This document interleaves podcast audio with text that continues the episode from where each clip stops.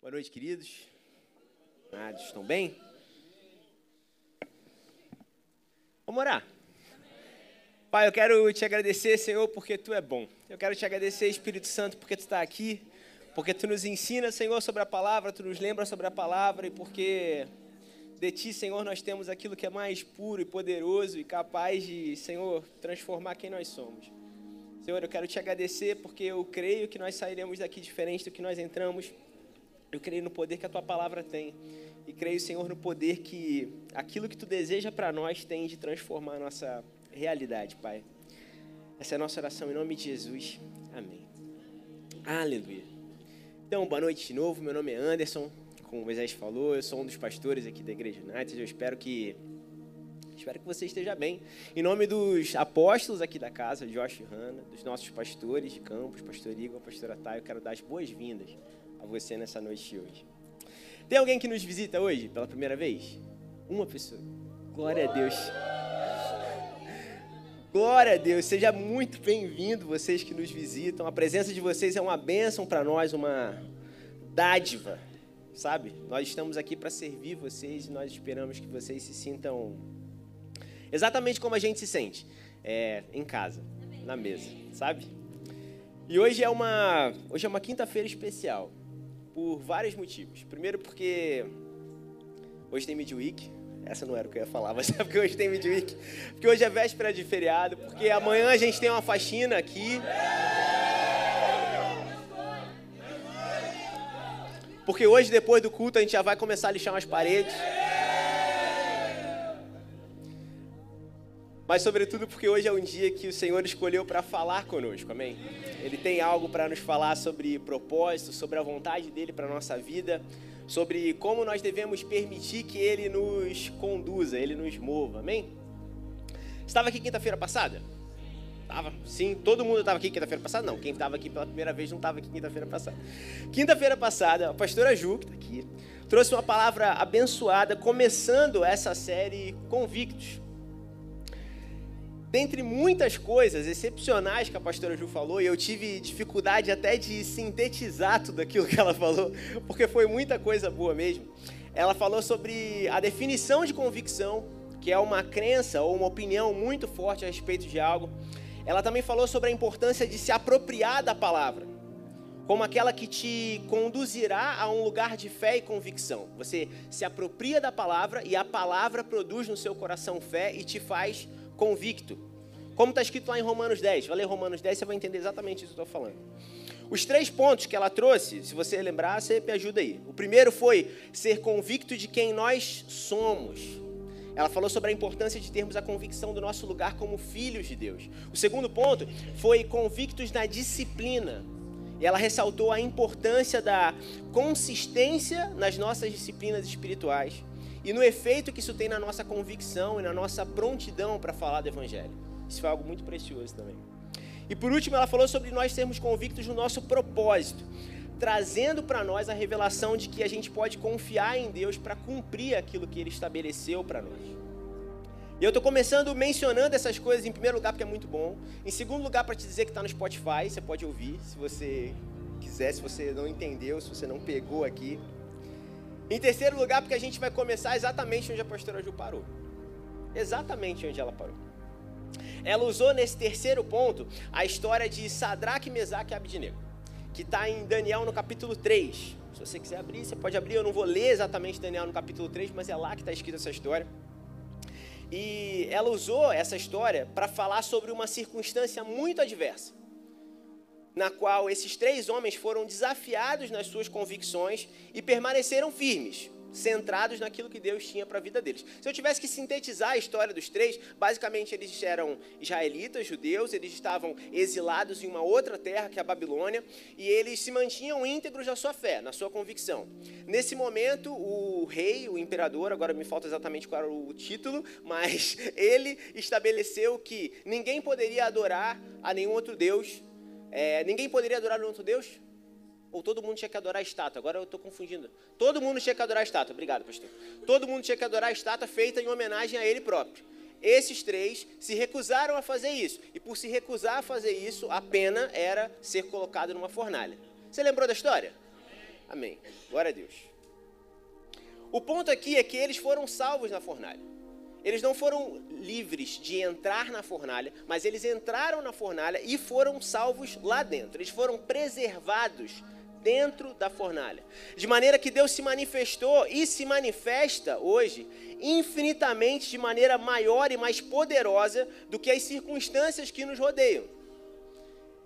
A pastora Ju mencionou isso e eu quero te lembrar que essa circunstância adversa e extrema que eles viveram foi completamente destroçada pelo poder de Deus. E Deus hoje continua plenamente capaz e atuante para destruir a sua circunstância.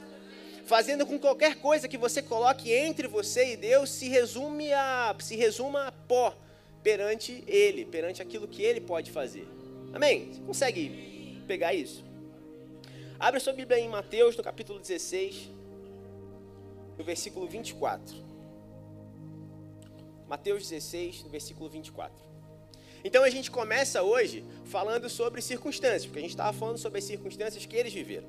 E você certamente não está sendo ameaçado de morte através de uma fornalha por servir a Deus. E eu nem estou fazendo essa comparação no sentido de diminuir aquilo que você vive. Eu não estou querendo dizer que você não tem problema e que eles tinham realmente um problema. Até poderia, porque né, na comparação fica meio absurdo. Mas eu não estou fazendo isso por esse motivo.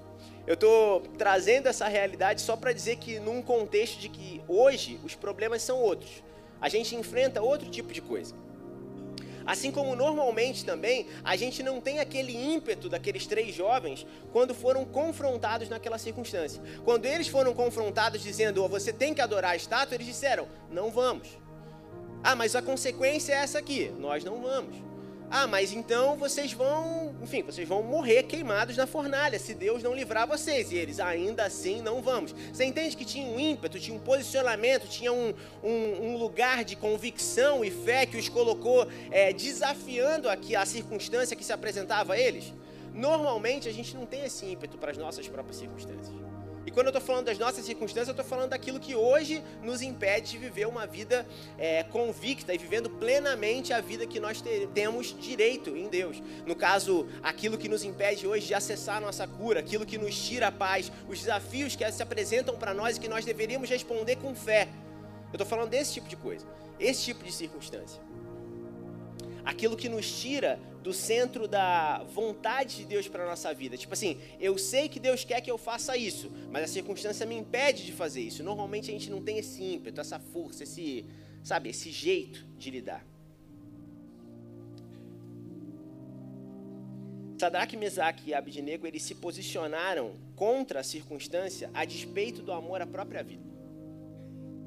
Eles disseram: Nós não serviremos a estátua, porque isso desagrada ao nosso Deus, a despeito da consideração que eles tinham pela própria vida. A vida deles não era preciosa o suficiente para afastá-los de Deus. E eles criam que Deus era poderoso para salvá-los, mas mesmo que Deus não os salvasse, eles permaneceriam convictos naquilo que eles se posicionaram. Sabe o que isso lembra? Jesus. Em Mateus, no capítulo 16, do versículo 24, diz assim: diz isso.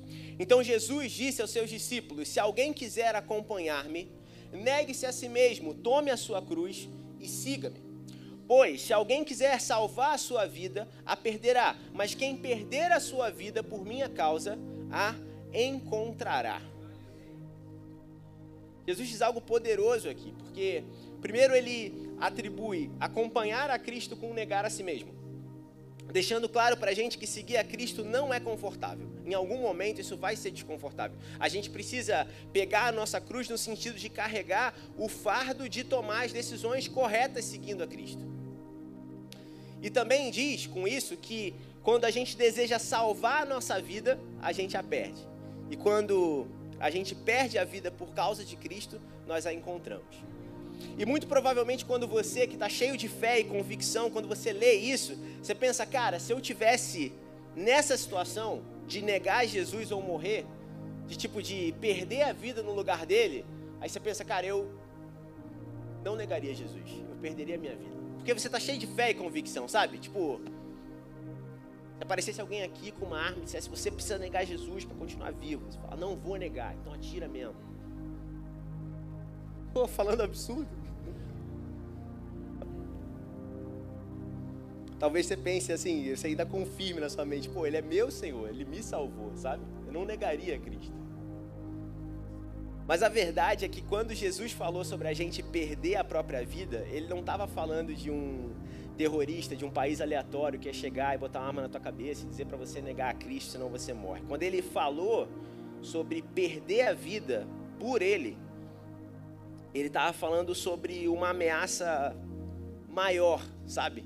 Em relação, é, em relação à vida que nós temos com Deus. Quando ele falou sobre perder a vida por ele, ele estava falando de você mesmo. Ele estava falando da sua vontade. Ele estava falando do que você deseja fazer. Porque aquilo que tem potencial de tirar a gente do pleno caminho que a palavra tem para nós, do lugar onde Deus nos colocou, da vida que Ele quer que a gente caminhe, na verdade não é alguém ameaçando a nossa vida ou com uma arma apontada para nós. Aquilo que tem poder para nos tirar do lugar que Deus quer que a gente esteja somos nós. É a nossa vontade, é o nosso ímpeto, é o nosso desejo. É isso que tem poder. Quando você olha para si mesmo, quando você olha para o seu desejo, para o seu conforto, para a sua vontade, para aquilo que é confortável para você, e olha para aquilo que Deus quer que você faça, a melhor opção para o seu corpo, para a sua carne, nunca vai ser seguir aquilo que Deus quer que você faça. Sempre vai estar alinhado ao conforto. Por isso que no texto diz que aquele que quer seguir a Cristo precisa pegar a sua cruz, negar a si mesmo e seguir. Isso não é negociável. Isso é verdade, é o que está escrito aqui. Então a gente começa desse fundamento e dessa verdade estabelecida. O seu inimigo para viver aquilo que Deus quer que você viva e para caminhar de acordo com o propósito que ele tem para você é você mesmo. Ninguém além de você mesmo. Ninguém além da tua vontade, ninguém além do teu desejo. Desde aquela época até hoje, desde a época em que Cristo falou até hoje, o maior adversário para que você viva a vida que Deus tem é você.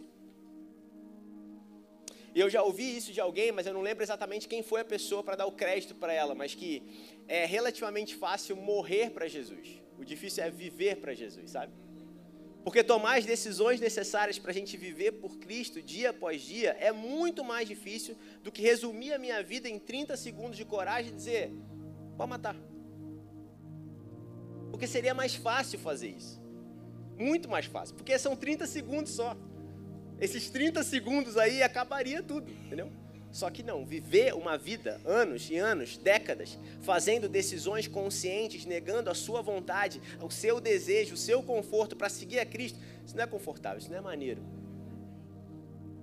Não é, não é vendável, não é popular, não é nada. Qualquer adjetivo que você queira bom para definir, não é. Não é legal. Quanto custa então da minha vontade viver por Ele? Quanto custa do meu conforto viver para Ele? Quanto custa do meu tempo viver por Ele? Quanto custa das minhas finanças, da minha família, do meu lazer, da reputação que eu tenho? Quanto custa? O que custa? Uma coisa maravilhosa que eu percebi enquanto eu, eu procurava textos sobre propósito na Bíblia, eu procurei muitos, é que na maioria das vezes em que essa palavra propósito é usada, ela é usada como um sinônimo de vontade ou de intenção. Isso é muito bom. Eu peguei exemplos aqui. Por exemplo, se você lembrar de Romanos 8, 28, diz: Sabemos que Deus age em todas as coisas para o bem daqueles que o amam, dos que foram chamados de acordo com o seu propósito, de acordo com a sua vontade, de acordo com a sua intenção. Provérbios 19 diz: Muitos são os planos do coração do homem, mas o que prevalece é o propósito do Senhor, a vontade do Senhor, a intenção do Senhor. E é bom quando a gente começa a encaixar a palavra vontade, a palavra intenção como o real significado de propósito, porque isso começa a tirar uma mística por trás do propósito de Deus. Porque pode existir um propósito muito específico que Deus tem para sua vida, um plano que você ainda está descobrindo, mas uma coisa, sabe, específica que Deus quer que você faça. Não, Deus quer que eu seja é, médico e que eu vá fazer trabalho voluntário no Sudão do Sul. Poderia existir. Eu descobri que existe esse país essa semana. É... Sudão do Sul. Poderia existir algum outro propósito muito específico assim na sua vida que de repente você não está alcançando ainda. E por não estar tá alcançando ainda, sabe quando as coisas não, não batem, não fecha? Sabe, o negócio não funciona, poxa, eu não estou confortável aqui, eu não estou bem aqui, sabe o que, que deve ser? Deve ser porque eu não estou vivendo o meu propósito. Já ouviu isso? Já passou por isso? Já pensou isso? Então, quando a gente fala de propósito com a vontade, com uma intenção, e a gente entende que o propósito de Deus, então, é a vontade de Deus para a nossa vida, é aquilo que Ele deseja que a gente faça, a gente meio que varre essa mística de cima do propósito. E a gente consegue enxergar com mais clareza sobre as coisas. Sabe onde está o propósito? Na palavra dele. O que Deus quer de você está explícito na palavra, está claro na palavra, está gritando na palavra. Desde que você leia, desde que você se relacione, desde que você a conheça. Isso também é importante porque, pensando nesse propósito muito específico, é fácil encontrar algo que, como eu falei, explica lá no fundo o fato de que você não se adapta direito. Sabe, tudo está errado, tudo é complicado, tudo é difícil, porque você não está vivendo aquele propósito, sabe? Aquilo que Deus te pede hoje, os compromissos na igreja, o relacionamento com a sua liderança, a prestação de contas, tudo isso aí parece pesado demais. Por quê? Porque você não está vivendo seu propósito. E aí você, por perceber esse peso, essa dificuldade, você se recolhe e fala, pô, eu não tenho que perseguir isso aqui e buscar viver as coisas que têm relação.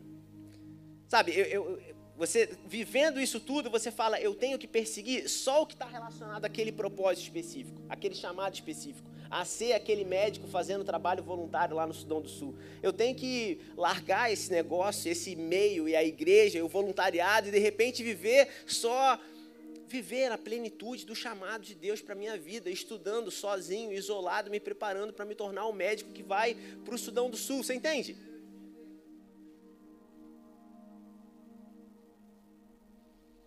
Eu fui chamado para ser um pastor, então eu posso dar a palavra, eu posso aconselhar, eu posso dar ânimo. Mas, poxa, não tem nada a ver eu ficar saindo daqui para ir para uma ação do URIT, por exemplo. Porque quem tem que ir para a ação do URIT é quem foi chamado para estar na ação do URIT.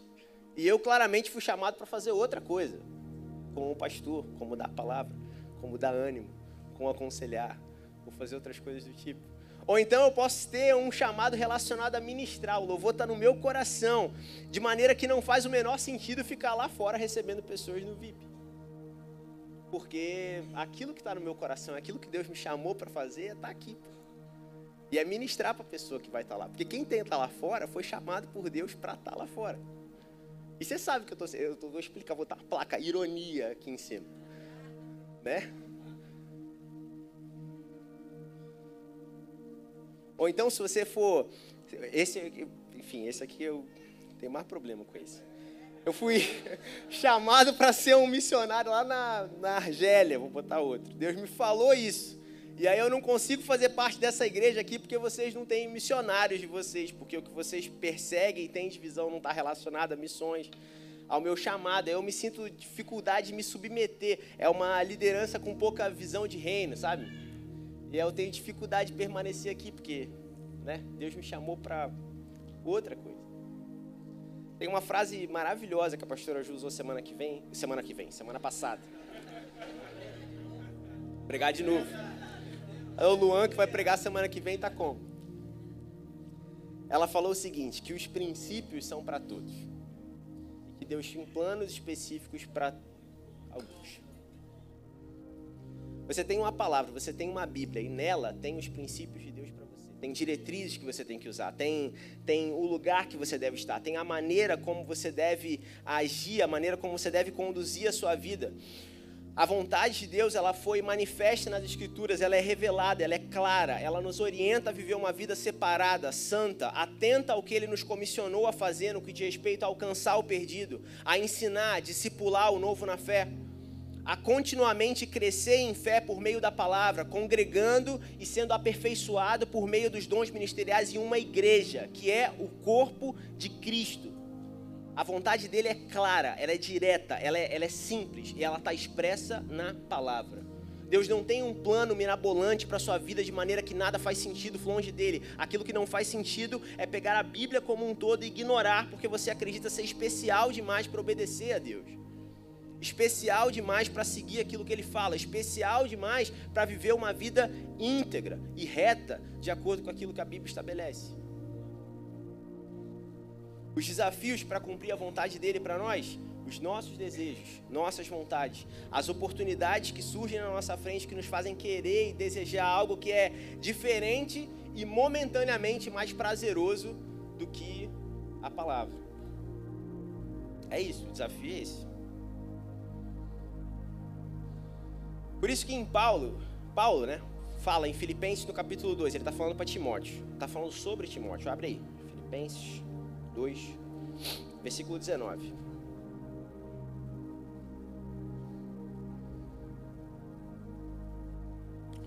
Ele fala sobre Timóteo o seguinte: Espero no Senhor Jesus enviar-lhes Timóteo o mais breve possível, a fim de que eu me sinta animado também ao receber notícias de vocês. Por quê? Porque não tenho ninguém com esse mesmo sentimento e que se preocupe tão sinceramente com vocês. Eu estou lendo na Almeida atualizado. Se você ler na NVI, vai estar escrito o seguinte: Não tenho ninguém que, como ele, tenha interesse sincero pelo bem-estar de vocês, pois todos buscam os seus próprios interesses e não os de Jesus Cristo. Quando Paulo queria enviar Timóteo para essa igreja, não havia ninguém que ele pudesse colocar na mesma categoria de Timóteo, porque todos buscam os seus próprios interesses e não os de Jesus Cristo. Hoje, 2023, os desafios são os mesmos. Deixar os nossos próprios interesses de lado e buscar os interesses de Jesus Cristo. Se a gente vai falar essa semana sobre o propósito que nos move, esse é, deveria ser o propósito que nos move. Buscar os interesses de Jesus Cristo. Em resumo, o desafio para cumprir o propósito de Deus é olhar demais para nós, olhar demais para aquilo que a gente quer, para aquilo que a gente deseja, para o lugar onde a gente quer estar, para aquilo que a gente deseja ter, para a maneira como eu quero conduzir a minha própria vida. E eu sei que talvez o início dessa mensagem não seja dos mais convidativos, agradáveis de se ouvir, mas avançando, eu quero te dar o exemplo de alguém que, tendo tudo para fazer a própria vontade, decidiu ser obediente e fazer aquilo que o Pai o designou para fazer. E essa obediência lecou até os dias de hoje. Quem? Jesus. Sendo mais específico ainda sobre o que Jesus fez, que você sabe o que ele fez, e as oportunidades que ele teve para fazer o que era conveniente, a gente tem um texto de Lucas, no capítulo 22. Lucas, capítulo 22, a partir do versículo 39. É legal porque a gente vai ler um negócio que acontece na mesma noite que o que Moisés leu. Lucas 22, versículo 39. Diz o seguinte: Então, acompanhado de seus discípulos, Jesus foi, como de costume, ao Monte das Oliveiras. E ao chegar, disse: Orem para que vocês não cedam à tentação. Afastou-se a uma distância como de um arremesso de pedra. Estou lendo o texto certo? Estou lendo o texto certo. Afastou-se a uma distância como de um arremesso de pedra, ajoelhou-se e orou: Pai, se queres, afasta de mim esse cálice. Contudo, que seja feita a tua vontade e não a minha continuar a ler por ali. Que não seja feita a minha vontade, mas a tua. Apareceu então o anjo do céu que o fortalecia. Pode continuar. Estando angustiado, ele orou ainda mais intensamente, e o seu suor era como gotas de sangue que caíam no chão. Quando se levantou da oração e voltou aos seus discípulos, encontrou-os dormindo, dominados pela tristeza. Jesus, nessa noite derradeira em que ele ia ser traído, depois tomado e levado para passar por tudo aquilo que ele passou por nós, ele foi orar. E indo orar, ele chamou alguns discípulos para acompanhá-lo e ele foi abandonado, simplesmente. Ele foi deixado sozinho. E enquanto ele se colocava diante do Senhor, clamando ao Senhor, ele se viu sozinho, desconfortável e numa situação em que ele sabia aquilo que estava por vir. A angústia dele era tamanha que o suor dele caiu no chão como sangue, que é aquilo que a palavra diz. Isso é complementado assim por aquilo que está em Mateus, no capítulo 26, no versículo 47. Abre aí, Mateus 26, 47.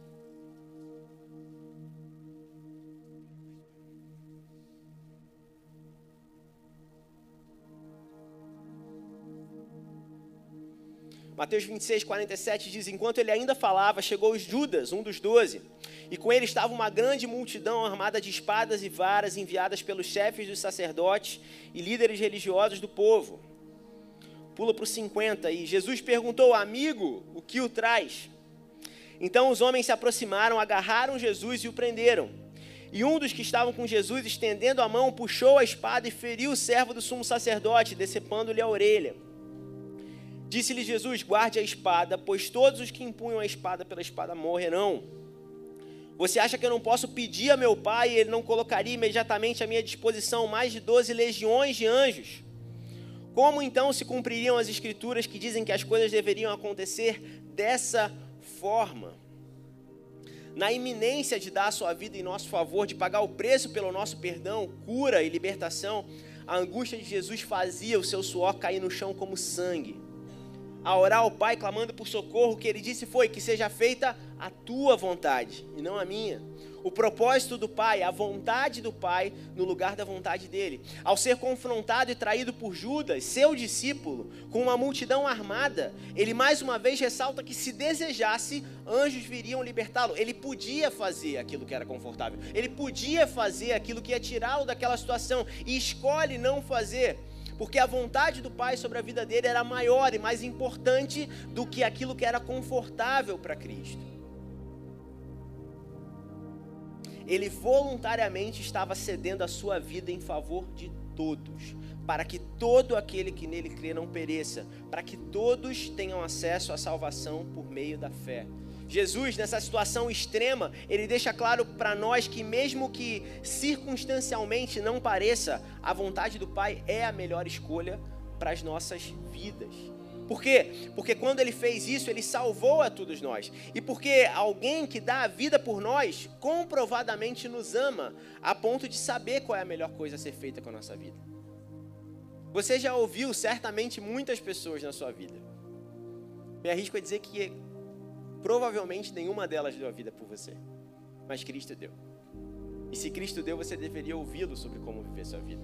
E você deveria considerar a vontade dele para sua vida.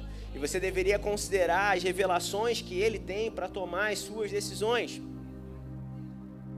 Em 1 Pedro, no capítulo 2, no versículo 21, também diz o seguinte: para isso vocês foram chamados, pois também Cristo sofreu no lugar de vocês, deixando exemplo para que sigam os seus passos. Cristo deixou exemplo para que vocês sigam os seus passos. Ele não cometeu pecado algum e nenhum engano foi encontrado na sua boca. Quando insultado, não revidava. Quando sofria, não fazia ameaças, mas entregava-se àquele que julga com justiça. Ele mesmo levou em seu corpo os nossos pecados sobre o madeiro, a fim de que morrêssemos para os pecados e vivêssemos para a justiça. Por suas feridas vocês foram curados. Pois vocês eram como ovelhas desgarradas, mas agora se converteram ao pastor e bispo de suas almas. Cristo fez o que fez para que nós morrêssemos para o pecado, mas vivêssemos para a justiça. Morrêssemos para o pecado, vivêssemos para a justiça. Esse texto, ele nos alerta sobre a nossa responsabilidade em seguir os passos de Jesus, em obediência. Mas ele também nos começa a nos esclarecer um outro ponto importante, que quando Cristo morreu, ele não somente nos perdoou, mas ele nos libertou, ele nos deu cura, autoridade e nos deu poder para viver a nossa vida. É como se Cristo nos libertasse da escravidão para que nós vivêssemos para a justiça, como esse texto diz, mas Ele não somente nos deixou viver para a justiça, mas nos deu as ferramentas para que pudéssemos obedecer vivendo uma vida de justiça.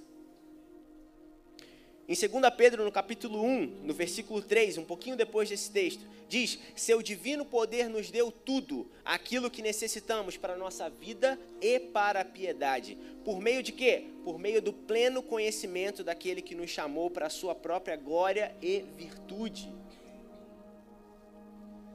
Dessa maneira, ele nos deu as suas grandiosas e preciosas promessas, para que por elas vocês se tornassem participantes da natureza divina e fugissem da corrupção que há no mundo causada pela cobiça. Esse texto é maravilhoso porque ele diz que ele, Deus, nos deu tudo aquilo que nós precisamos para a nossa vida, no, no caso, para a nossa vida cotidiana. Ele nos deu as promessas que nós temos que nos garantem sustento e saúde, tudo aquilo que nós precisamos. E ao mesmo tempo nos deu tudo aquilo que precisamos para piedade, ou seja, tudo aquilo que precisamos para viver uma vida piedosa, íntegra, justa, obediente a Ele. Ele nos deu autoridade, Ele nos deu graça, Ele nos deu o Espírito Santo habitando em nós, que nos convence do pecado, da justiça, do juízo ele nos dá as ferramentas para viver da maneira como Ele estabeleceu, porque Ele é bom e Ele é justo e Ele pensa antes de todas essas, Ele pensa antes nisso tudo, porque Ele é onisciente também e Ele não ia deixar nenhum furo nesse plano todo. E aí Ele, Ele te deu essas coisas antes para você viver assim.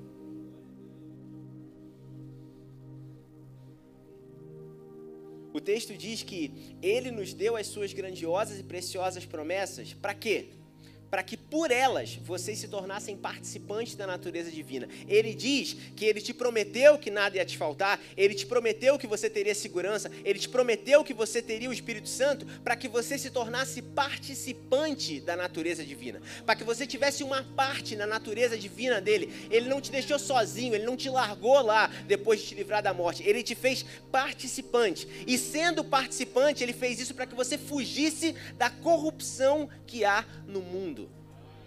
Ele não só te manda ser santo, ele te dá o que precisa para fugir da corrupção que faz com que os outros não consigam se aproximar dele. Ele limpou e pagou o preço para que você ter relacionamento com o Pai.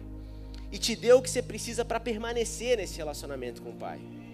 Ele nos deu tudo que nós precisamos para a nossa vida e piedade. Tudo o que precisamos. Tudo isso para que no desafio de conduzir a nossa própria vida cotidiana, a gente não fosse guiado pelas nossas vontades apenas, pelas oportunidades que se apresentam diante de nós, mas pela vontade do nosso Pai, para nos conduzir a uma vida santa, justa, alinhada, em contato com a palavra, em contato com seu corpo, que é a igreja. Ele tratou de suprir tudo, as nossas necessidades, o que precisamos para viver, para que não houvesse nenhum empecilho sobre o nosso tempo, trabalho, colheita, para que hoje eu pudesse, com convicção, crer que é Ele quem me sustenta e não a empresa onde eu trabalho, de maneira que eu possa ser obediente e zeloso com o Senhor e os seus afazeres, sem temer, sem me preocupar com o meu futuro. Não tem empecilho entre eu ser obediente a Deus ou não por causa daquilo que eu preciso para sobreviver, porque Ele garante o que eu preciso para sobreviver.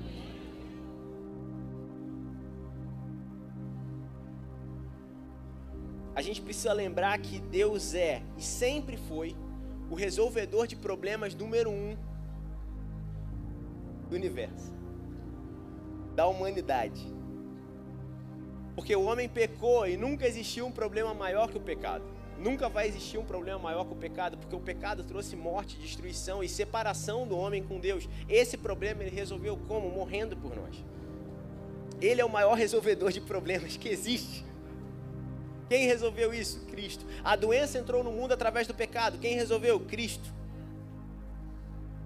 Desde o pecado, a maldição lançada sobre o homem é que do suor do pão nós comeríamos o, o do suor do nosso rosto nós comeríamos o pão.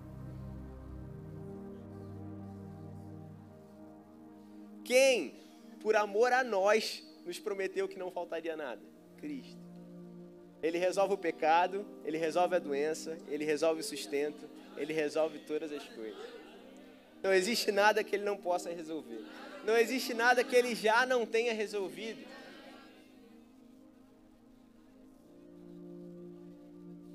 Isso aqui é importante porque uma das maiores expectativas que ele tem sobre nós Deus tem sobre nós, é que nós o conheçamos e que a gente comece a ser como Ele é.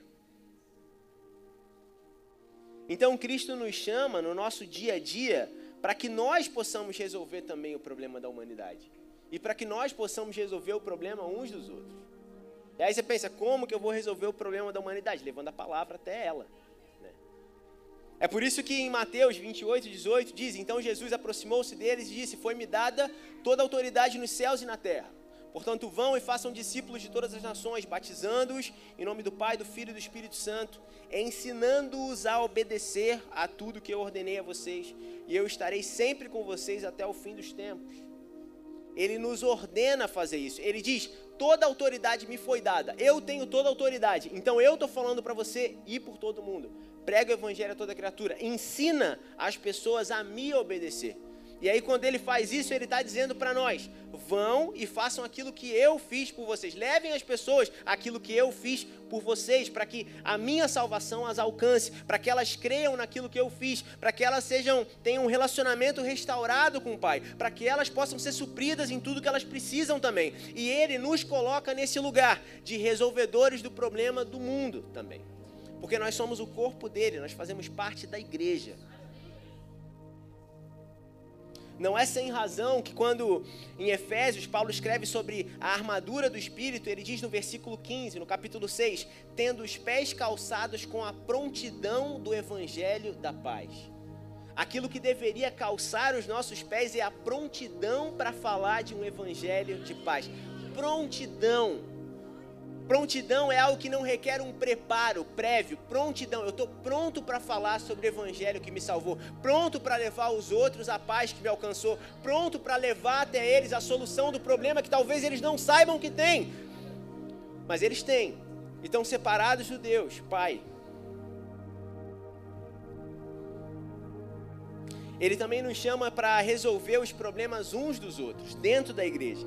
Quando ele diz para nós na palavra, em Filipenses 2, do versículo 1.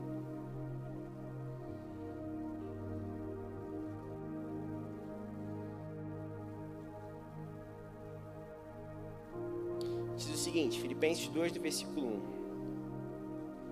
Se por estarmos em Cristo temos alguma motivação, tomara que você tenha alguma motivação de estar em Cristo.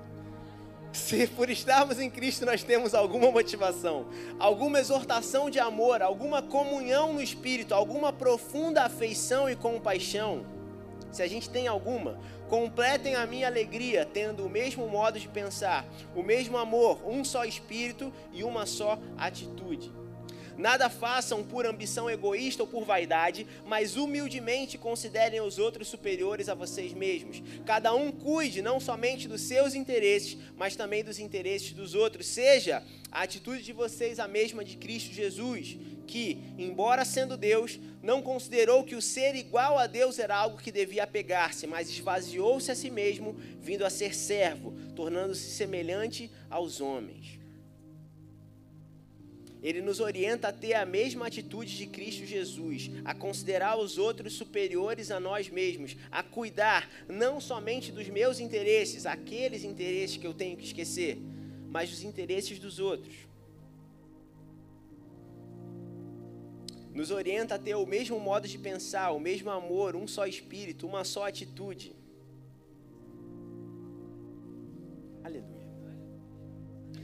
Se eu tivesse que recapitular então, porque já são 9h20, tudo aquilo que a gente falou hoje, eu podia dizer que lá no começo, a gente aprendeu que para cumprir o propósito, para cumprir a vontade de Deus, nós precisamos deixar de lado a nossa própria vontade.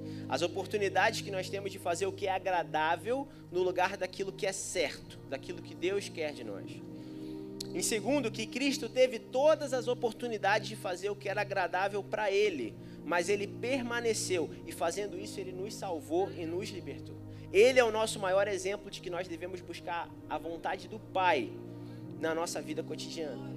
Quando ele fez isso, ele também nos liberou aquilo que nós precisamos para a vida, ou seja, as nossas ferramentas para que nós possamos obedecer para finalizar, tendo sido fortalecidos pelo que Cristo conquistou na cruz por nós, nós precisamos agora avançar para um lugar de continuar a fazer aquilo que ele fez, como representantes dele, levando a palavra salvadora ao mundo com cuidado e zelo pelo corpo de Cristo, a igreja, ou seja, com cuidado e zelo uns pelos outros. Ficou claro isso tudo para você? Glória a Deus. Para finalizar, abra sua Bíblia em Apocalipse capítulo 22. Que é alinhado com a visão. Termina o Apocalipse. 22, sem ensinado. 22 do versículo 12. Apocalipse capítulo, capítulo 22, versículo 12 diz o seguinte: Eis que venho em breve. É Jesus falando isso. Eu oro para que essa frase te encha de esperança, como me enche de esperança. Eis que venho em breve. A minha recompensa está comigo e eu retribuirei a cada um de acordo com o que fez. Eu sou o Alfa e o Ômega, o primeiro e o último, o princípio e o fim. Eu venho em breve eu retribuirei a cada um de acordo com aquilo que fez. Cristo olha para nós e diz: Eu sei que talvez seja difícil e não seja confortável viver a vida como eu determinei para você viver, mas eu venho em breve e eu retribuirei a cada um de acordo com aquilo que fez. Em 1 João 3 diz que todo aquele que nele tem essa esperança purifica-se a si mesmo, assim como ele é e esse texto aqui, ele, ele sacramenta para nós o quanto nós devemos é, tornar vivo dentro do nosso coração essa doutrina da iminência. Jesus vem e ele vem em breve. E quando a gente deposita essa esperança nele, a palavra diz que nós nos tornamos puros, que isso purifica o nosso coração, que isso coloca o nosso coração no lugar certo. Se eu sei que ele vem em breve, eu não estou olhando para aquilo que eu desejo, eu estou olhando para aquilo que ele quer, porque ele retribuirá a cada um de acordo com aquilo que fez. Isso purifica o nosso coração assim como ele é puro. Não existe melhor maneira de treinar o nosso coração de que lembrá-lo sobre essa verdade que Jesus vem. E se Jesus vem, eu preciso levar em consideração agora, já, a vontade dele para minha vida. Fazendo não o que é oportuno, mas o que ele espera, aquilo que ele deseja, aproveitando cada oportunidade que eu tenho de fazer a vontade dele, por quê? Porque os dias são maus. Efésios fala isso. Eu oro para que Ele tenha falado algo na sua vida hoje. Bem? Você pode ficar de pé?